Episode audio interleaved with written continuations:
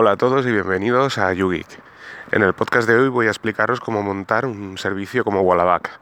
Wallaback, como expliqué en otros podcasts, es un servicio muy parecido a Pocket o Instapaper, pero con la diferencia que en este caso tendremos nosotros el servicio instalado en nuestro servidor o Raspberry Pi. Wallaback nos permite no únicamente capturar esas páginas que nos gustan o que queremos leer después, sino que además nos permite la posibilidad de imprimirlo en PDF, EPUB y demás. Nos permite etiquetar por categorías a la hora de hacer la captura. Además tiene una aplicación móvil y bueno, funciona muy bien, la verdad. En podcast anteriores os expliqué que, que no funcionaba del todo bien la versión 2, que la estuvimos probando y no funcionaba bien.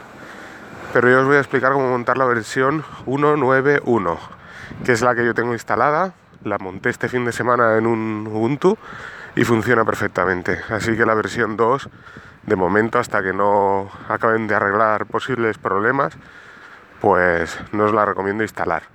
La verdad es que entre la versión 1 y 2 no hay grandes diferencias más allá del tema estético.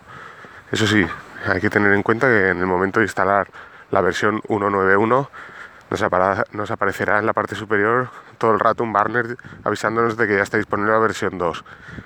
Pero bueno, no, no importa, el servicio funciona perfectamente y bueno, así que os, explico un poco como lo que necesitáis para, para instalar este servicio. Bueno, pues para instalar el servicio, si tenemos una Raspberry Pi y hemos montado Nextcloud y otros servicios que os he explicado, ya lo tendréis todo, ya que solo necesitamos tener un servidor web eso sería lo primero.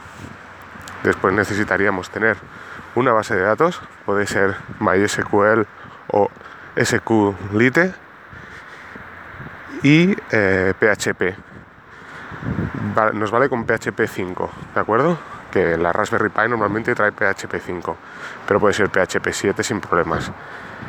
Bueno, una vez instalado todo esto, pues únicamente descargamos desde la página de GitHub de Wallaback hay una sección, os lo, os lo anotaré aquí en las notas del programa, donde está el, enlace de la versión 191. Están todas las versiones, pero ya os digo, os recomiendo instalar esta versión porque si instaláis versiones la 2.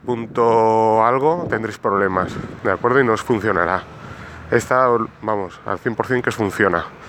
Así que descargamos ese archivo que está comprimido, lo descomprimimos y lo copiamos en la raíz del servidor web.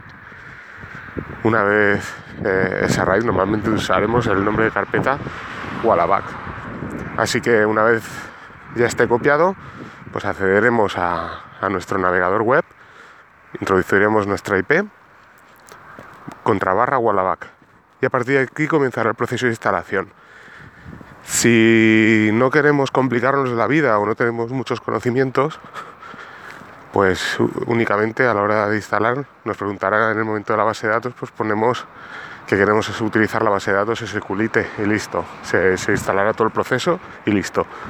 Si queremos hacerlo con MySQL, antes de la instalación tendremos que crear una base de datos para, para. Y en el momento de la instalación pues nos aparecerán estas dos opciones.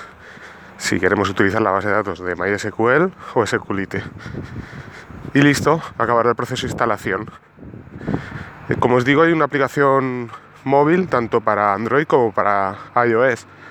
Así que eh, la instaláis y en el momento de la instalación de esta aplicación móvil tendréis que introducir eh, bueno, la, IP de vuestro servicio Wallaback, nombre y contraseña.